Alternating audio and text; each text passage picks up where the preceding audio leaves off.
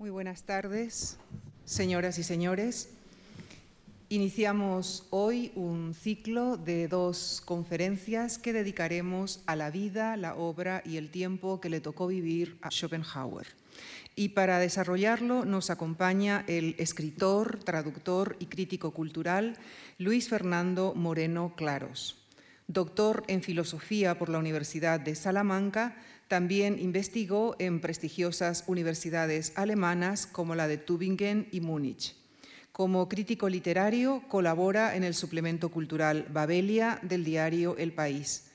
Como traductor destacan sus trabajos sobre obras de Goethe, Nietzsche, Kafka, entre otros. Es autor también de dos libros sobre Martin Heidegger. Con relación a nuestro pensador protagonista de esta semana, Schopenhauer, ha estudiado extensamente su trayectoria vital y su obra, ámbitos a los que ha dedicado varios ensayos. En 2014 publicó una rigurosa y detallada biografía de nuestro pensador.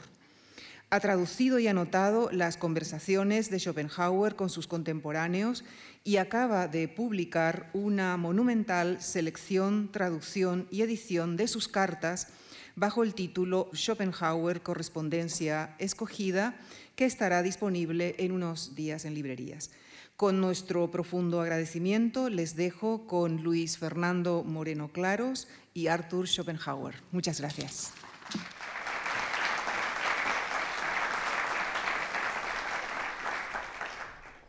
Muchas gracias, muy buenas tardes. Agradezco a la Fundación Juan March la invitación a pronunciar estas conferencias sobre Arthur Schopenhauer, el filósofo pesimista por antonomasia. Un pensador que no suele dejar indiferentes a cuantos tienen la suerte de adentrarse en sus obras. A modo de lema de estas conferencias, cito unas palabras del filósofo Javier Gomá, porque en cuanto las leí hace años, enseguida las asocié con Schopenhauer. Dicen así, el genio desconocido no existe ni ha existido nunca. Quienes realmente son geniales acaban disfrutando siempre de una amplia recepción entre sus contemporáneos. Es natural. Si hay en el mundo un bien escaso, ese es el raro don de los genios. Son del libro Todo a Mil. Comprenderán eh, su pertinencia cuando conozcan el caso de Schopenhauer. Este filósofo, que vivió desde 1788 a 1860, fue el más célebre de finales del siglo XIX. Sus libros principales, El mundo como voluntad y representación y Parerga y Paralipómena, fueron entonces éxitos de ventas y hoy son clásicos del pensamiento. En un principio, su filosofía cautivó sobre todo a escritores y artistas, por estar cercana a la literatura, la poesía y la música. Inspiró a compositores como Wagner y Gustav Mahler, y también lo leyeron con admiración Nietzsche, Proust, Freud, Thomas Mann o Stefan Zweig. Y aquí en España, por ejemplo, Baroja. Baroja mm, estuvo muy influido por la filosofía de Schopenhauer. Tolstoy, el gran moralista ruso, se declaró devoto de las enseñanzas éticas de Schopenhauer, a quien consideró el más genial de los hombres, equiparándolo a Jesucristo y a Buda. Kafka aconsejó leerlo, aunque solo fuera por la belleza de su estilo literario. E, inspirado en parte por el pesimismo de Schopenhauer, concibió su estremecedor relato en la colonia penitenciaria.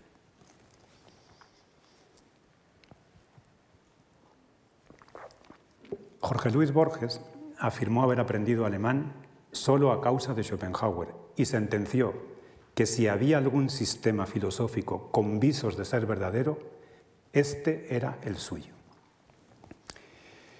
Si el enigma del universo puede formularse en palabras, creo que esas palabras están en su obra, escribió Borges. Esta admiración por Schopenhauer tardó tiempo en cuajar en las universidades, donde se lo tuvo por una figura de segunda categoría, hasta casi el final del siglo XX. En ello influyó quizá que sus obras alcanzaron la fama sin la ayuda de los profesionales de la filosofía. un gremio al que Schopenhauer detestaba. Decía que los filósofos académicos, decía de los filósofos académicos que cuantos tienen que vivir de enseñar filosofía se venden al régimen político de turno que les da de comer y dejan de ser libres para pensar, porque filosofía y libertad siempre deben ir de la mano. Schopenhauer tuvo malas experiencias con la universidad alemana, mientras que otros filósofos de su tiempo, tales como Fichte, Schelling y Hegel, gozaron de gran predicamento en los ámbitos académicos, él se vio condenado al ostracismo durante décadas. Gracias a la herencia que le dejó su padre, vivió de una pequeña renta que lo libró de trabajar para otros o para el Estado, y pudo dedicar sus días exclusivamente a sí mismo y a escribir sus obras llevó esa existencia que Aristóteles elogió como la, más excelsa de cuantas pueden vivirse, consagrada al cultivo del intelecto y la sabiduría. Esto le proporcionó la libertad que tanto elogiaba, pero a cambio de gran frustración y soledad. Schopenhauer nunca quiso que escribieran su biografía. Afirmaba con negro pesimismo que cualquier biografía solo puede contener una historia de sufrimientos, una serie de desdichas encadenadas que mejor deben permanecer ocultas, porque, dada la maldad innata del género humano, en lugar de despertar compasión, procurarán regocijo, pues la gente disfruta lo indecible con el mal ajeno. Decía que a la posteridad solo le bastaría saber dos cosas sobre él.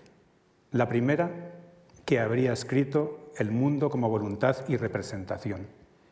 Y la segunda, que en este libro daba la solución al gran enigma de la existencia. Tal solución dejaba obsoletas a las precedentes. Ah, y también que era un filósofo que mantendría muy ocupados a los pensadores del futuro, como efectivamente ha sido. En sus últimos años, a quien le preguntaba cómo había sido su vida, Schopenhauer le respondía que no fue un camino de rosas, que sufrió mucho y sentenciaba como un oráculo. La vida de todos los hombres geniales es siempre trágica, incluso cuando vista desde fuera parezca muy tranquila. Lo decía sin ninguna ironía. Schopenhauer nació en la ciudad libre de Danzig, hoy Gdansk, en Polonia, el 22 de febrero de 1788. Fue el primogénito de Heinrich Floris Schopenhauer, un acaudalado comerciante de origen patricio, y de su esposa, Johanna Trossiner, una joven de familia burguesa, 19 años menor que su marido, que tenía 39 cuando se casaron. Eh, ah, sí, aquí está el marido. Heinrich Floris era un hombre de mundo. Se educó en Inglaterra y Francia y mantenía relaciones comerciales con ultramar. El mismísimo rey de Prusia, Federico II, había conversado con él atraído por su sólida apostura y le ofreció grandes ventajas si comerciaba bajo pabellón prusiano. Pero Heinrich Floris, de ideas republicanas y fiel al lema que ostentaba el escudo familiar, que el lema dice no hay honor sin libertad, rechazó servir a este rey. Cuando pocos años más tarde Prusia se anexionó Danzig, el señor Schopenhauer trasladó sus negocios a Hamburgo, con grandes pérdidas, solo para no tener que someterse a la soberanía de Prusia. Johanna era una mujer despierta y con grandes dotes artísticas. Tocaba muy bien el piano y pintaba. Recibió una esmerada educación, aprendió idiomas, historia y literatura. Republicana convencida y contraria a Prusia al igual que Heinrich Floris, aceptó casarse con él cuando éste pidió su mano. Fue una estrategia para librarse del yugo de sus padres y llevar una vida holgada en la que desarrollar mejor sus cualidades innatas. Ni fingí un amor ardiente, ni tampoco mi marido aspiraba a que yo se lo demostrara, escribió Johanna en sus memorias. Las diferencias de edad entre los cónyuges motivaron algún ataque de celos del marido, que era de temperamento entre colérico y melancólico, el mismo que heredó su hijo Arthur. En cambio, el gusto por la literatura y las artes lo heredó de su madre. Así lo confesó el filósofo, que defendía una teoría según la cual la inteligencia y el gusto de los hijos son herencia de la madre, mientras que la voluntad y la fuerza del carácter del padre. Cuando Arthur contaba ocho años, Heinrich Floris lo mandó a Francia, a casa de una familia amiga para que aprendiera francés y pudiera ir por el mundo comportándose como un perfecto caballero. De él se esperaba que en el futuro se hiciera cargo del negocio del padre. Arthur pasó dos años muy felices en Francia, trabó amistad con Ancime, un niño de su misma edad, hijo también de un gran comerciante, y aprendió francés a la perfección. También se aficionó a tocar la flauta, un placer que cultivaría con maestría de por vida. Entretanto, nació Adele, su única hermana. Esto reforzó la idea del padre de que su primogénito sería su sucesor en la dirección de la empresa. Con vistas a ello, se le inscribió en una escuela privada de comercio. Al mismo tiempo, el niño disfrutaba de una exquisita educación mundana. Clases de esgrima, baile, de hípica, eran actividades eh, cotidianas para él. En 1803, Heinrich Floris sorprendió a su esposa con el regalo de un gran viaje por Europa. Arthur, que entonces tenía 15 años, le insinuaba a menudo a su padre que no quería dedicarse al comercio, sino estudiar una carrera en la universidad, porque le interesaban mucho las ciencias y las letras. El niño leía mucho de pequeño y descubrió a Voltaire, por ejemplo. Ahí empezó un poco a cavilar sobre cómo era este mundo y bueno, pues eh, ahí nació su afición en esa época. Al padre le disgustaba este deseo del hijo, pero no quería imponerle su voluntad. Por eso ideó una treta para tentarlo. Le propuso que los acompañara a su mujer y a él en el gran viaje turístico por Europa a cambio de la promesa de renunciar a sus vagas intenciones de convertirse algún día en un sabio muerto de hambre. Arthur aceptó la oferta sin titubeos y así pudo recorrer Europa junto a sus padres en aquel viaje, que duró más de un año. En aquella época, pocas familias podían permitirse el lujo de realizar un recorrido turístico tan impresionante como el que emprendieron los Schopenhauer. Visitaron Holanda, Francia e Inglaterra, donde permanecieron varios meses y Arthur aprendió a hablar inglés a la perfección. Después siguieron por Suiza y Austria y regresaron a Hamburgo, dando un rodeo por Polonia. El tour europeo constituyó una escuela de vida para el muchacho y le otorgó una pátina de cosmopolitismo de la que se sintió orgulloso el resto de su vida. Eh, pues pocos filósofos alemanes viajaron tanto. Kant, por ejemplo, nunca salió de su Königsberg natal. Fichte y Hegel se acercaron tímidamente a Suiza, pero nada más. Tampoco salieron de sus regiones naturales. Johanna lo animó a llevar un diario de viaje como ejercicio de escritura. Ella misma tomó muchas notas de cuanto vieron. Ambos diarios se han conservado, por eso sabemos que visitaron museos y monumentos y en todas partes los agasajaron como a viajeros ricos pero igualmente fueron testigos de escenas poco gratas, como la ejecución en la horca de unos reos en Londres, o también la destrucción que, acababan de, que, acababa de ocasionar la Revolución Francesa, que hacía poco tiempo que había sido, y entonces en Francia también había restos de... y la gente contaba los crímenes que habían sucedido y tal. Todo eso influyó mucho al, joven Schopenhauer.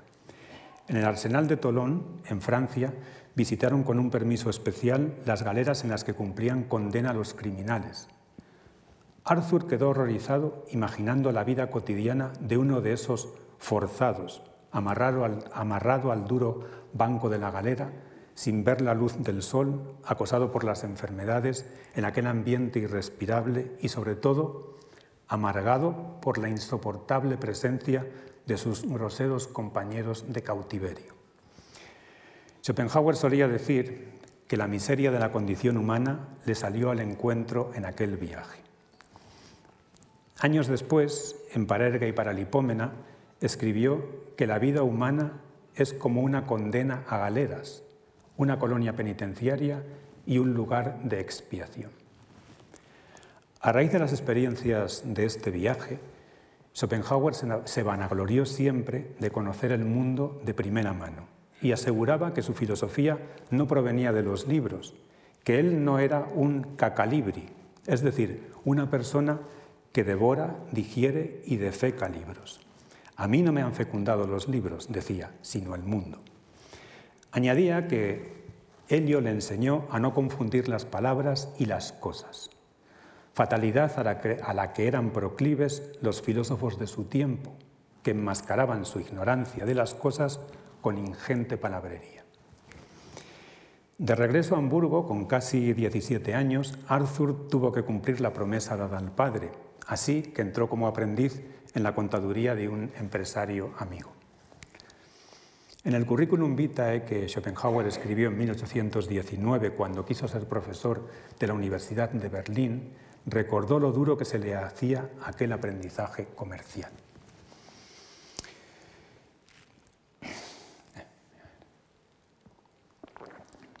Decía, mi naturaleza entera se rebelaba contra todo lo que tuviese que ver con los negocios. Ensimismado constantemente en otras cosas, descuidaba mis obligaciones. Día tras día no pensaba más que en ganar tiempo para ocuparme de mis lecturas o bien para deleitarme con pensamientos y fantasías. Ocultaba en el despacho libros a los que me entregaba con enorme alborozo en cuanto nadie me vigilaba. Cuando el famoso Franz Joseph Gall, estudioso del cerebro y creador de la frenología, dio unas conferencias en Hamburgo, embaucaba diariamente a mi jefe con artimañas y mentiras para asistir a ellas. Un profundo abatimiento me volvía indisciplinado y molesto para cuantos me rodeaban. Y es que, en lugar de las constantes distracciones a las que me acostumbré durante tan largo viaje, ahora tenía que vérmelas con un oficio que detestaba y con la más horrible de las servidumbres. Además, estaba convencido de que mi vida discurría por un camino equivocado y que este error era ya irreparable. Algunos años después, recordando esta misma época, anotó otra reflexión que le sobrevino a raíz de aquel viaje y que, en cierto modo, preludia su filosofía pesimista posterior. Escribió, a mis 17 años, sin ninguna educación escolar, me conmocionaron las miserias de la vida, tanto como a Buda, en su juventud, el descubrimiento de la enfermedad, el dolor, la vejez y la muerte. La verdad que el mundo gritaba de manera tan audible y clara me llevó a la conclusión de que este mundo no podía ser la creación de un Dios lleno de bondad, sino la de un demonio que se deleita con la visión del dolor de las criaturas a las que ha abocado a la existencia. Esto es lo que demostraban los hechos y esta idea es la que acabó por imponerse. Tal era el estado del joven Schopenhauer cuando aconteció una desgracia inesperada. Heinrich Floris murió en 1805. Se precipitó desde lo alto de un granero en el que no tenía por qué estar en aquel momento. En la familia se habló de suicidio. Últimamente se había quedado sordo de un oído y sus ataques de melancolía eran más frecuentes que antaño. Sufría accesos de cólera por cualquier minucia, así como pérdidas de memoria. Además, seguían atormentándole los celos ya mencionados que sentía por su mujer, porque su esposa Johanna era muy festejada en sociedad. Aquel suceso cambió de golpe la vida de la señora Schopenhauer. Vendió la mansión de Hamburgo y la empresa del marido y junto con su hija Adele abandonó la ciudad como viuda rica y se lanzó a la busca de un nuevo lugar donde rehacer su vida.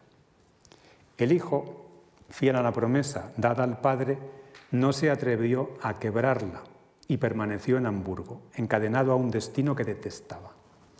Por otra parte, creía que era ya mayor para ponerse a estudiar latín y griego, lenguas obligatorias en aquel tiempo para emprender los estudios de bachillerato y acceder después a la universidad.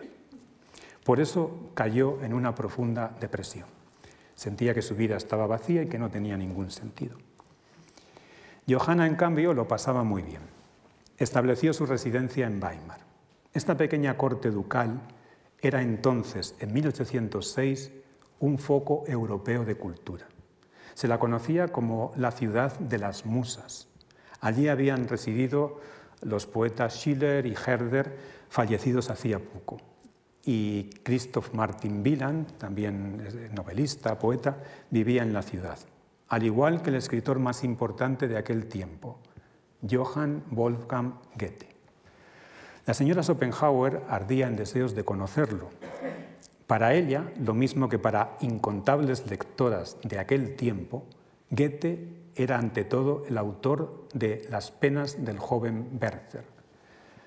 La rompedora novela, que es de 1774, que había asestado un golpe mortal, indirectamente, a las convenciones sobre el amor y el matrimonio.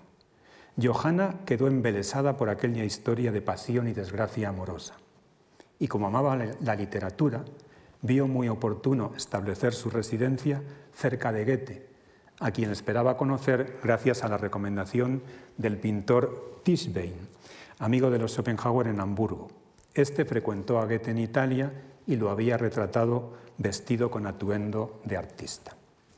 Cuando Johanna lo conoció, mm, ya Goethe había cambiado un poco, no era tan buen mozo.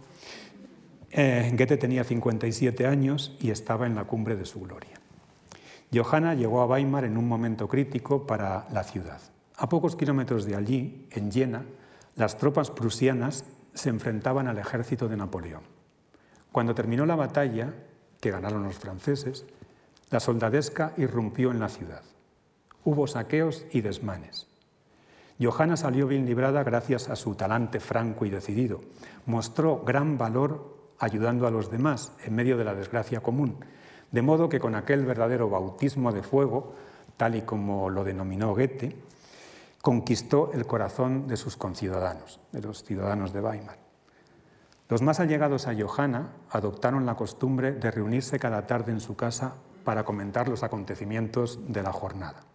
Johanna los convidaba a té y pastas.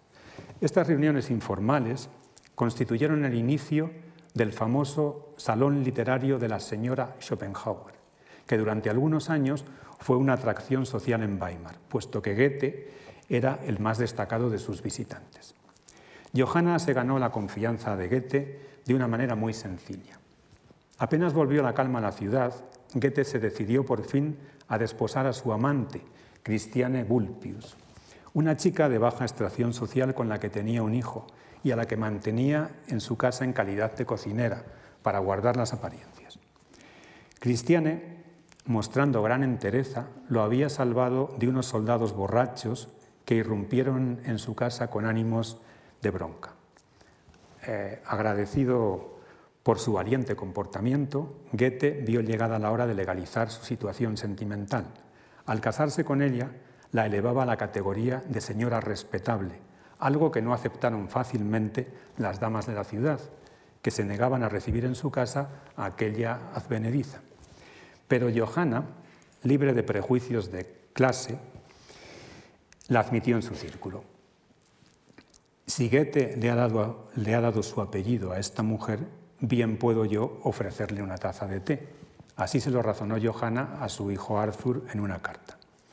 Aquel gesto tan inteligente mm, le granjeó el cariño de Goethe, que se convirtió en asiduo de su salón.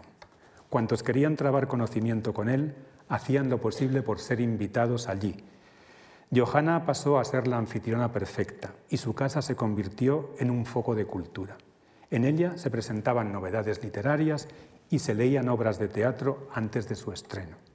Y Johanna misma brillaba al relatar con mucha gracia sus aventuras viajeras ese ambiente eh, tan culto, rodeado de escritores, de pintores, de artistas, animó a poner, le animó a Johanna a escribir también reseñas de libros en principio y luego a publicar sus propias novelas. Y fue también la resolutiva Johanna quien animó a su hijo a tomar de una vez por todas las riendas de su futuro. Harta de leer cartas en las que Arthur se lamentaba de la miseria de la condición humana, en las que reiteraba que esta vida es sufrimiento, tortura y pura banalidad, lo exhortó a encarar su vocación con entereza. Le decía que con mucha dedicación y disciplina aún no era tarde para aprender latín y griego, tal y como le había asegurado el mismísimo Goethe, y que como era un chico tan despierto, todavía estaba a tiempo de conseguir lo que se propusiera. Pero antes tenía que pensar que la vida de placeres a la que estaba acostumbrado desde la infancia y que podría mantener en el futuro si se hacía comerciante, se le arruinaría, que nunca sería rico si decidía estudiar una carrera universitaria, porque con las ciencias ni con las letras se ganaba mucho dinero. A Arthur eso no le importaba, él estaba sumido en su crisis y quería darle un sentido a su vida. Mm, solo quería cambiar su vida vacía por otra que la llenara de sentido y satisfacción. Así que, con el firme apoyo de la madre, de Juan Burgo, se trasladó a Weimar y allí, ayudado por clases particulares de buenos profesores, se aplicó a los estudios con ahínco y en apenas dos años recuperó el tiempo perdido. Superó los exámenes de bachillerato y en 1809, con 21 años, se matriculó en la Universidad de Gotinga. En un principio eligió cursar estudios de medicina y ciencias naturales, porque quería conocer los fundamentos de la vida. Creía que por esta vía llegaría a descubrir el origen de las cosas y con ello el origen del sufrimiento. Porque esta era una cuestión que lo obsesionaba como materia de pensamiento. Pero pronto vio que la medicina, limitada a la praxis puramente biológica y material, no lo conduciría a semejantes descubrimientos, así que prefirió estudiar filosofía, disciplina de más amplias miras en las que en aquel tiempo cabían ciencia y pensamiento. Ha quedado constancia de un diálogo que Schopenhauer mantuvo con el poeta Wieland en 1811, durante unas vacaciones en Weimar. Al preguntarle a aquel por qué quería estudiar filosofía, un camino tan poco fiable para el futuro desde el punto de vista crematístico, Schopenhauer le respondió, mire usted, la vida es una cosa incierta y miserable. He decidido consagrar la mía a reflexionar sobre este asunto. Su principal iniciador en la filosofía fue Gottlob Ernst Schulze, un filósofo kantiano de talante escéptico, que le aconsejó a Schopenhauer conocer bien las filosofías de Platón y de Kant porque las consideraba como la base de todo filosofar.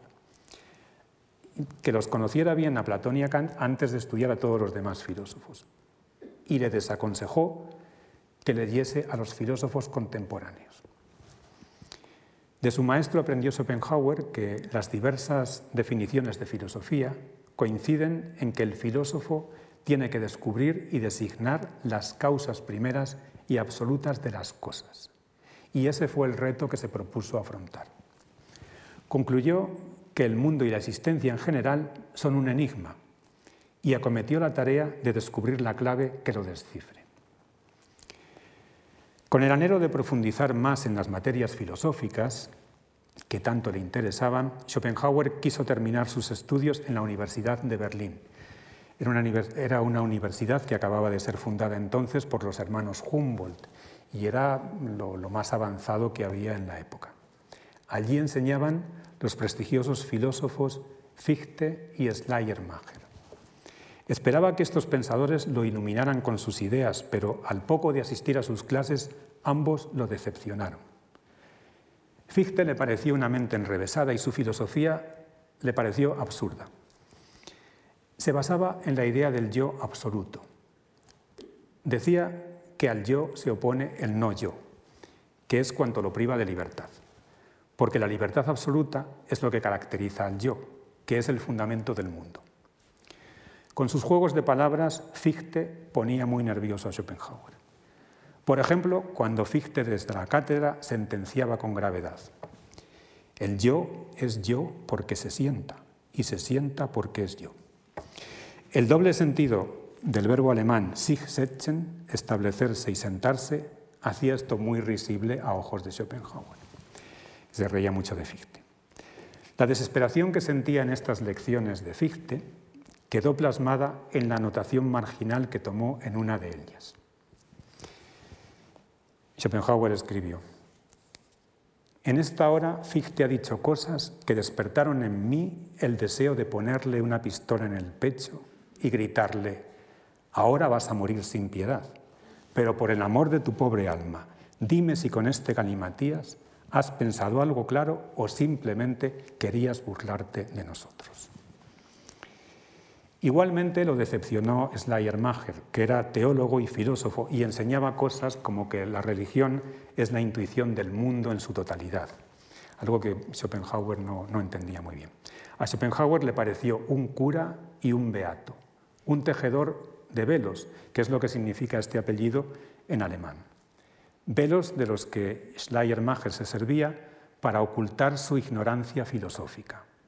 En un apunte de las clases de Schleiermacher que tomó Schopenhauer, porque se han conservado los, apuntes de clase, eh, Schopenhauer escribió, Nadie que sea religioso acude a la filosofía, no la necesita. Nadie que filosofe de verdad es religioso, porque camina sin necesidad de andaderas, peligrosamente, pero en libertad. Si eres religioso, reza, pero si eres filósofo, piensa. También estaba entonces de moda el filósofo Georg Wilhelm Friedrich Hegel, que daba clases en Jena. Era una estrella filosófica en Jena. Su Fenomenología del Espíritu, publicada en 1807, era lectura obligada para quien quisiera estar al día en metafísica. Schopenhauer la leyó y por primera vez se enfrentó con el lenguaje enrevesado de aquel filósofo de moda, que le pareció espantoso. Era su lenguaje tan intrincado y absurdo, afirmaba Schopenhauer, que solo podía haberlo escrito un borracho. Él, en cambio, sostenía que quien piensa bien, escribe bien. Tener la cabeza bien ordenada condiciona el estilo. Saber lo que se quiere decir y decirlo con palabras claras es un don del que carecía Hegel, que enmascaraba su ignorancia de las cosas más sencillas con una orgía de conceptos bombásticos y vacíos. Más adelante intentó Schopenhauer intentó leer otras obras de Hegel, tales como la Enciclopedia de las Ciencias Filosóficas. En los márgenes del ejemplar de esta obra, que se ha conservado, se ven llamadas manuscritas de Schopenhauer con exclamaciones como pero qué bobada, menudo bestia, así como caricaturas de bueyes y asnos que aluden a Hegel. Ahí están, en, en los márgenes.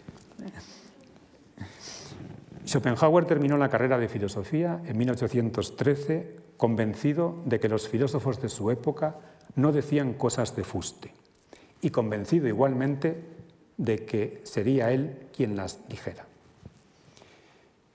Ese mismo año los ejércitos napoleónicos seguían en Europa y los patriotas alemanes se preparaban para dar la gran batalla final al francés. Pero Schopenhauer no quería saber nada de guerras ni de soldados y ni mucho menos del entusiasmo nacionalista que inflamaba los corazones de la gente joven en Alemania. Él era filósofo y poco le importaban los avatares de la política, que parecía ser la dueña del destino de los mortales en aquella época infausta, como lo siguió siendo después. Cuando terminó la tesis doctoral, la envió por correo a la Universidad de Jena y enseguida, sin ningún examen público a causa de la guerra, le otorgaron el título de doctor en filosofía. Nada más obtenerlo, publicó su tesis a su costa. Este trabajo se centraba en el análisis exhaustivo y crítico del denominado principio de causalidad o de razón suficiente. Tal principio constituye la base de la ciencia y del conocimiento humano y reza así. Nada es sin una causa o una razón suficiente que lo explique. Schopenhauer se preguntaba si es lícito referirse a una causa del mundo o a una causa del sufrimiento en general. Se preguntaba, ¿qué estamos diciendo en verdad cuando apelamos al concepto de razón suficiente al tratar cuestiones metafísicas? Él argumentaba en su tesis y demostraba que el principio de causalidad solo es válido cuando lo aplicamos al ámbito de la experiencia, y que se usa erróneamente al emplearlo en asuntos de la metafísica. Por eso decía, será impropio referirse a una causa inmaterial del mundo, porque éste es tangible e inmaterial. Tal referencia carece, carece de base lógica. Este libro fue el primer paso para sentar las bases de un sistema filosófico que todavía tardaría un lustro en cuajar, pero que Schopenhauer ya tenía en mente por aquellas fechas. Cuando regresó a Weimar con su libro recién impreso y se lo enseñó a su madre, ésta se quedó sorprendida por el título, incomprensible para alguien no versado en filosofía, y le preguntó entre risas si acaso era un tratado para boticarios. El filósofo tomó muy a mal la broma y le replicó con acritud que era una obra llamada a perdurar y que seguirían leyéndola en años futuros cuando de las que ella escribía entonces no quedara ni un solo ejemplar en ningún oscuro desván. Johanna por aquel entonces ya gozaba de cierta fama como escritora. Ella fue una de las primeras autoras en firmar sus escritos con su nombre verdadero en vez de con un seudónimo masculino, tal y como era costumbre en Alemania. Fue pionera en, ese tipo de, feminismo. Con el tiempo, con el tiempo, Johanna se especializó en novelas sentimentales, cuyas heroínas solían ser esposas desdichadas que no habían encontrado el amor en el matrimonio, y si lo hallaban fuera de él, todavía carecían del valor emancipatorio para romper los sagrados vínculos. A veces la muerte del esposo las libraba de sus cadenas, pero por lo general tenían que padecer su cautiverio con resignación. Por eso las novelas de Johanna se llamaban novelas de la resignación, porque le decía a las mujeres, bueno, si no se muere vuestro marido, tenéis que aguantarlo hasta el final de vuestros días. Johanna estaba aún demasiado ligada a las convenciones sociales y carecía de la osadía de un escritor como Honoré de Balzac, que por aquellos mismos años lanzaba un mensaje directo a las mujeres casadas. Si no estáis satisfechas con el amor de vuestros esposos, buscadlo en un amante. Arthur tuvo que soportar durante décadas que lo conocieran como el hijo de la célebre Johanna Schopenhauer, algo que lo sacaba de quicio, porque las relaciones con su madre dejaron de ser armoniosas en cuanto empezaron a convivir en Weimar. De temperamentos muy distintos, reñían por cualquier menudencia. Además, el filósofo censuraba constantemente a la madre por su manera de vivir, independiente y, según él, frívola. Le disgustaba que se rodeara de admiradores y que se dejase agasajar por alguno de ellos en particular. Le reprochaba mancillar la memoria del difunto padre, a quien él veneraba. Johanna tampoco tenía paciencia para aguantar al hijo. He aquí el fragmento de una carta de esta a Arthur, fechada un tiempo anterior a lo que estoy contando, pero bueno, que ya describía muy bien cómo era el carácter de Schopenhauer visto desde la óptica de la madre. Johanna le decía, no eres mala persona, no careces de ingenio ni de educación, tienes cualidades que podrían hacer de ti un ornato de la sociedad humana. Conozco además tus sentimientos y sé que hay muy pocos que sean mejores que tú, pero así y todo eres pesado e insoportable y considero harto penoso convivir contigo. Todas tus buenas cualidades quedan ensombrecidas por tu superinteligencia, escrito con todo junto. Eres incapaz de dominar la manía de querer saberlo todo mejor que nadie, de encontrar faltas en todas partes menos en ti mismo, de querer mejorarlo todo y de ser maestro en todo.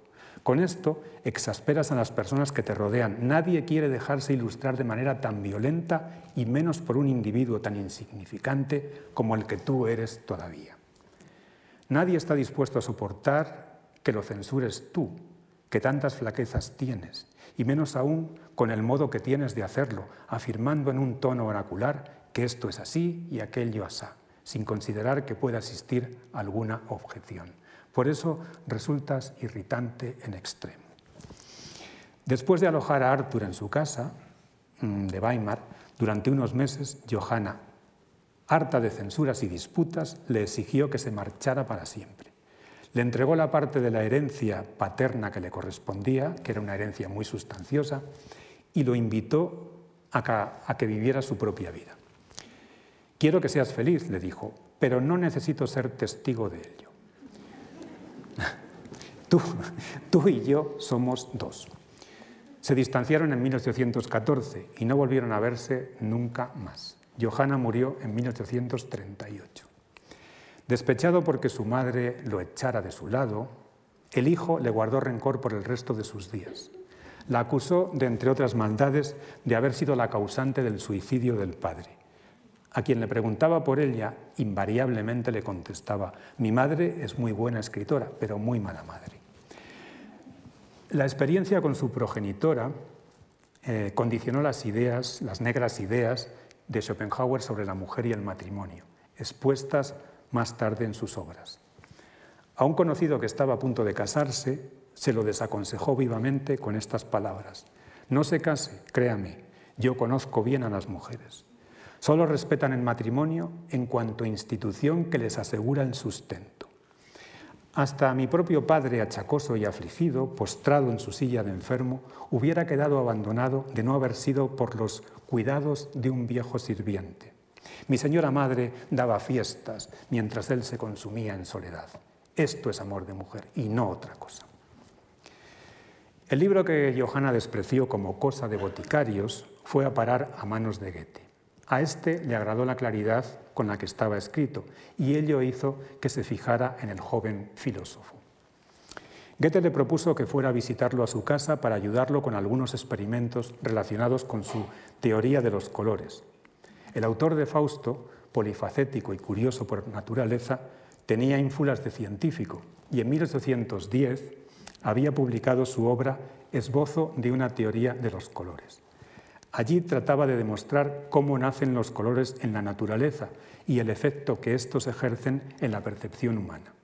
Proponía unas teorías pseudomísticas que no convencían a la comunidad científica de su tiempo, pero que fascinaron a Schopenhauer. Basta que vinieran de aquel hombre genial, al que él admiraba, aunque nunca había tenido trato con él.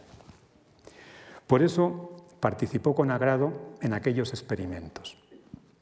Pero, guiado por su talante puntilloso y protestón, pronto empezó a poner pegas y objeciones, porque se dio cuenta de que Goethe solo había puesto las bases de una teoría cromática que aún estaba por concluir.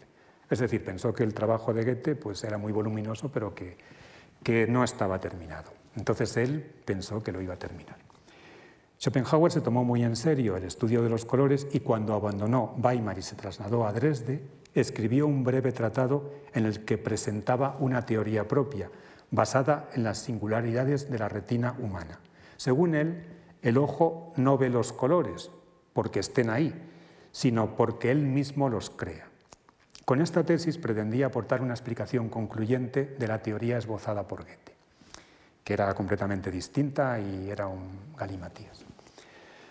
Así se lo comunicó a este por carta. Pero Goethe, en lugar de alegrarse, se sintió receloso. Era también un hombre superinteligente, al que no se debía contradecir ni tampoco demostrarle que se sabía más que él, y menos en lo referente a su teoría de los colores, con la que esperaba ganarse el aplauso de la comunidad científica internacional. Schopenhauer envió a Goethe el manuscrito del tratado para que le diera su opinión. Le decía, usted ha construido la base de la pirámide y yo he puesto la cúspide. Pasaron los meses y el filósofo se desesperaba esperando una respuesta. Por fin Goethe le escribió que se alegraba de sus logros y que seguro que eran muy buenos, pero que no había tenido tiempo de leer el tratado.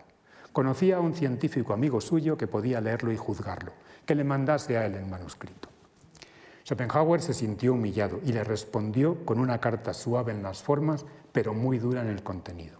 Le decía que se sentía como el plebeyo Rousseau, el cual, invitado un día a comer a casa de una dama de la aristocracia, descubrió en el último momento que se lo destinaba a comer con los sirvientes y no con los señores.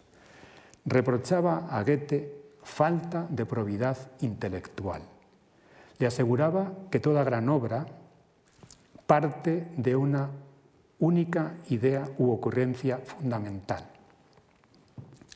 Einfall en alemán, pero que el desarrollo de tal idea conlleva mucho dolor hasta que se convierta en algo terminado, hasta que se convierte en un libro.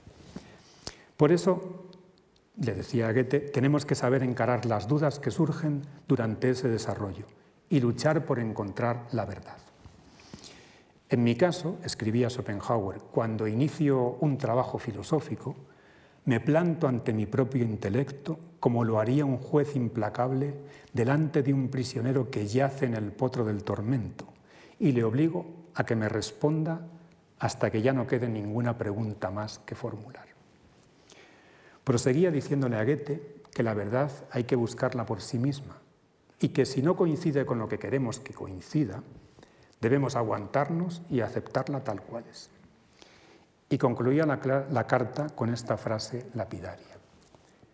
El valor de no guardarse ninguna pregunta en el corazón es lo que hace al filósofo. Goethe se excusó amablemente al advertir el enfado de su corresponsal, pero se mantuvo frío y Schopenhauer se quedó con las ganas de ver reconocido su trabajo. Tuvo que tragarse su decepción con el gran hombre porque lo admiraba demasiado como para romper con él. Prueba de ello es que Goethe es el autor más citado en los libros de Schopenhauer. Cuando aquel falleció, en 1834, el filósofo se ufanaba de haber gozado de su trato y de poco menos que de contarse entre sus amigos más íntimos. Siempre sostuvo Schopenhauer que Kant y Goethe eran los únicos genios absolutos que había dado Alemania, los únicos de los que él había aprendido y con los que él mismo podía llegar a medirse en sabiduría. Albergaba el secreto convencimiento de que algún día oiría decir Kant, Goethe y Schopenhauer, los tres únicos genios absolutos que ha dado Alemania. A finales de 1818, tras cuatro años de duro trabajo intelectual, Schopenhauer terminó el manuscrito de su primera gran obra. Enseguida se lo mandó al editor Friedrich Arnold Brockhaus, director de la famosa editorial homónima, Brockhaus, que también publicaba los libros de Johanna. Le presentó su trabajo en estos términos. Mi obra es un nuevo sistema filosófico, pero nuevo en el más genuino sentido de la palabra. No se trata de otra exposición más de cosas ya sabidas, sino de una serie de pensamientos absolutamente coherentes y que hasta ahora no habían visto la luz en cabeza humana. Mi exposición queda muy lejos de esa verborrea pomposa, vana y absurda que caracteriza a la nueva escuela filosófica y también se aleja de la insulsa y prolija charlatanería del periodo anterior a Kant. Es clara, comprensible y enérgica a la vez.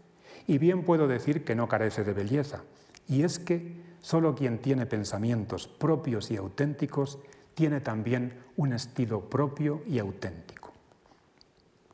La obra lleva por título El mundo como voluntad y representación, de Arthur Schopenhauer. Brockhaus aceptó publicar aquel libro de título tan extraño porque el filósofo primerizo le pidió muy poco a cambio y además confiaba en que el nombre de la madre serviría de gancho para atraer lectores.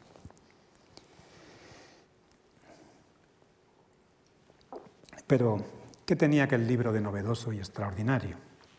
Aquí está la portada de la primera edición. La primera novedad es que tenía 725 páginas algo inusual para la época. La segunda, que Schopenhauer decía en el prólogo que su libro era el desarrollo de un único pensamiento, pero que para expresarlo, como es debido, había necesitado escribir el libro entero. Ese pensamiento es el que ya proclama el título de la obra, es decir, que este mundo nuestro, en el que vivimos y padecemos, es por una parte voluntad, Wille en alemán, y por otra representación, Vorstellung. Estos dos términos constituyen los pilares que sustentan el sistema filosófico de Schopenhauer y son la clave con la que, según él, se descifra el enigma de la existencia. Partiendo de ellos, aclaraba también el porqué del mal y del sufrimiento. El libro contenía una teoría metafísica, daba una visión general del conocimiento y de la naturaleza, proponía una teoría estética y consolidaba toda una teoría ética. Otra novedad es que el autor exigía a los posibles lectores, en el prólogo de la obra, que leyeran su libro dos veces, porque una sola no bastaba para comprenderlo con toda la gran profundidad que requería. Y les aconsejaba que antes de leerlo se familiarizaran también con sus dos publicaciones anteriores, la tesis doctoral y la teoría de los colores. Pero aparte de esto, para entender el grueso de la filosofía del libro, que contenía un único pensamiento desarrollado en 725 páginas, tenían que conocer las enseñanzas de Platón y de Kant, así como algo de la filosofía primitiva de la India, expuesta en las Upanishad, una colección de textos sagrados de la religión védica.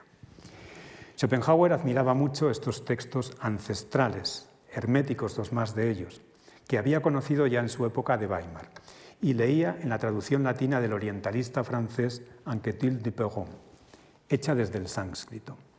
Este singular autor ya había llamado la atención en el prólogo de su traducción sobre la afinidad existente entre algunas de las enseñanzas de los textos védicos con las ideas de Kant y de Platón. Schopenhauer hizo suyas estas afinidades y sostenía que en esencia algunas ideas expresadas en la Upanishad tenían puntos de contacto con los descubrimientos de los dos filósofos más grandes de Occidente. Por ejemplo, que el mundo que percibimos con los sentidos y que consideramos real solo es una especie de ficción creada por nuestra mente, una ficción de la que no podemos salir. ¿Qué sea la realidad en sí, en esencia y en verdad? ¿Cuál es su fundamento último? Es algo que desconocemos. Platón sostenía que este mundo es solo una copia de otro mundo ideal que desconocemos y al que no llegamos con los sentidos ni con el intelecto, incapaces para conocer la esencia de las cosas. Y Kant, por su parte, se refirió a la existencia de una cosa en sí del mundo, que es ignota para nosotros, porque nuestro aparato del conocimiento solo nos capacita para conocer fenómenos, pero no la esencia de estos, el en sí de la realidad. La sabiduría del Veda proclamaba que este mundo que tenemos por real es solo ilusión y engaño, y ello pese a toda su materialidad y dureza. Maya, o el velo de la ilusión, es la causa de que percibamos las cosas como las percibimos. Maya nos oculta la verdadera realidad, que permanece incognoscible, porque nuestra mente no puede abarcarla en su totalidad, ni nuestros sentidos percibirla. Partiendo de estos supuestos básicos, Schopenhauer se planteaba preguntas como estas. ¿Cuánto de real tiene la realidad que vemos y percibimos? ¿Cuál es su fundamento? Y también, ¿habrá un Dios que ha creado el mundo? ¿Existe una razón universal que guía el universo? Podemos conocer las fuentes del dolor y del sufrimiento universales remitiéndonos a potencias extramundanas que las causan. Schopenhauer se consideraba un filósofo de la experiencia, pero también era un metafísico. Creo en una metafísica era su lema. Por eso en su filosofía intentó conjugar ambas cosas, experiencia y metafísica. Creer en una metafísica significaba para él creer en un fundamento único de la realidad, en un principio trascendente y no material de, la existencia. Pero sostenía que dicho principio tenía que ser descubierto partido de la investigación del mundo mismo, nada de buscarlo fuera de él, como se había hecho hasta entonces. Ni tampoco de recurrir a la invención de, fantasías tales como un demiurgo primordial o un Dios todopoderoso. Con esta idea volcó todo su interés de filósofo en el escrutinio de la realidad, de nuestro mundo, para entender cómo es y cuáles son sus fundamentos primeros. No trataba de explicar el porqué del mundo, porque eso él decía que era imposible. Sí trataba de explicar el qué del mundo, qué es el mundo. Una vez que lo, que lo vemos, tenemos que tratar de entenderlo. Pero hablar de una causa inmaterial, como dijo en su tesis doctoral, eso es absurdo, porque el mundo es material y llegó a la conclusión de que la realidad es representación y es voluntad, que es lo que dice el título del libro. Luego dirá mi representación y mi voluntad. En la representación estamos inmersos desde el momento en que conocemos. La sentencia lapidaria con la que empieza el libro, El mundo es mi representación, es una de las más célebres de la historia de la filosofía. Pero claro, para entenderla hay que leer todo ese libro. Y esto es así, decía Schopenhauer, porque nada existe sin que haya un sujeto que se lo representa, que lo perciba, o lo que es igual, resumiendo al mínimo sus complejas enseñanzas. que nuestro mundo es un producto cerebral, de nuestro cerebro. Percibimos las cosas en un espacio y en un tiempo, que son formas eminentemente cerebrales que condicionan nuestra realidad. Por eso lo que percibimos como existente es caduco y múltiple, y lo percibimos así porque no podemos percibirlo de otra manera, ya que nos resulta imposible salir de nuestro cerebro, que es el causante de que veamos las cosas como las vemos, pero no como son en verdad, en esencia. Rememorando a Kant, también Schopenhauer sostenía que si partimos del ámbito de la representación, del conocimiento de los fenómenos del mundo, no llegaremos al descubrimiento de la cosa en sí. Es decir, partiendo del cerebro y de su forma de conocer, nunca sabremos qué es la realidad en su ser más íntimo. Sin embargo, Schopenhauer sostenía que existe algo más que de alguna manera escapa a la representación. Y esto es lo que él denominó voluntad. Si sondeamos nuestro interior, nos daremos cuenta de que existe un impulso en nosotros, un deseo del que no somos conscientes y que Él determina nuestras acciones antes de que pensemos en justificarlas con un argumento racional o un motivo. Este deseo desconocido es lo que Él denominó voluntad. Esta se observa tanto en los humanos como en los demás seres vivos, sean plantas, animales u otros organismos. Cuando Schopenhauer descubrió esto, osó ir más allá en sus especulaciones y se atrevió a dar un pase mágico filosófico. Por analogía con esta característica de los seres vivos que él denominó voluntad, consideró el universo como un gran organismo viviente, que también es voluntad. Esta voluntad gigantesca del universo no razona, solo quiere. De ello constataba que es imposible que algún tipo de razón universal o de gran inteligencia constituya la esencia del universo. La esencia del todo es la voluntad. Igualmente tampoco es la razón lo primario en el ser humano, sostenía Schopenhauer. Esta solo tiene un carácter secundario. La voluntad es lo primario, el motor que impulsa y anima a los seres vivos, la que los obliga a querer algo y la que empuja a los individuos a procrear y a perpetuarse en su ser, manteniendo así la vida en el universo, pero perpetuando también el sufrimiento. Con el descubrimiento de la voluntad como el en sí de la realidad, Schopenhauer daba otro giro copernicano a la historia de la filosofía. Él, que admiraba Descartes, sustituyó su célebre pienso luego existo por el novedoso quiero luego soy. La voluntad descubierta por Schopenhauer destronaba a la razón como principio y esencia del mundo. Desde Anaxágoras, Parménides y Platón y hasta Hegel, la filosofía suponía que el principio de la realidad tenía que ser racional, que hay una razón universal ordenadora del cosmos. Schopenhauer quebró esta tesis al sostener que la esencia de todo es irracional. Explicaba que la razón y el pensamiento son funciones del intelecto, que sirven para crear conceptos y conocer, pero que en cuanto a funciones cerebrales son algo secundario y dependientes de la voluntad que es lo primario, lo que los maneja. Decía también que la voluntad no es un mero concepto vacío. Él no quería que le acusaran como a Hegel de crear conceptos vacíos y bombásticos, que no es la voluntad decía que no es un concepto vacío surgido de la imaginación. Schopenhauer decía que él lo había deducido de la observación y percepción de sí mismo, de su propio cuerpo, que es voluntad hecha objeto sensible, es decir, voluntad dentro de la representación. Igualmente era una experiencia constatable que la voluntad es la fuente primera del dolor y del sufrimiento. Solo hay que observar el mundo para darse cuenta de que los seres vivos, empujados por su voluntad ciega de eternos deseantes, se matan y se devoran por la satisfacción de sus deseos. El sufrimiento en el mundo jamás acabará si no se acalla primero ese deseo que habita en todas las criaturas, ese impulso ciego que las combina a existir y a perpetuarse en su existencia, a costa de acabar con la existencia de los demás. La razón palía algo ese deseo, pero por lo general ella es la más débil. Lo referido es solamente un mínimo resumen de las ideas que contenía aquel libro extraordinario, cuya tesis principal contradecía frontalmente las de quienes sostenían que nuestro mundo, el valle de lágrimas de la existencia, responde a un plan divino o a una providencia, y era diametralmente opuesta a las enseñanzas de Hegel, quien proclamaba desde la cátedra con gran pompa que todo lo racional es real y todo lo real es racional, la identidad de pensamiento y ser. Para Schopenhauer, el ser no es idéntico al pensar.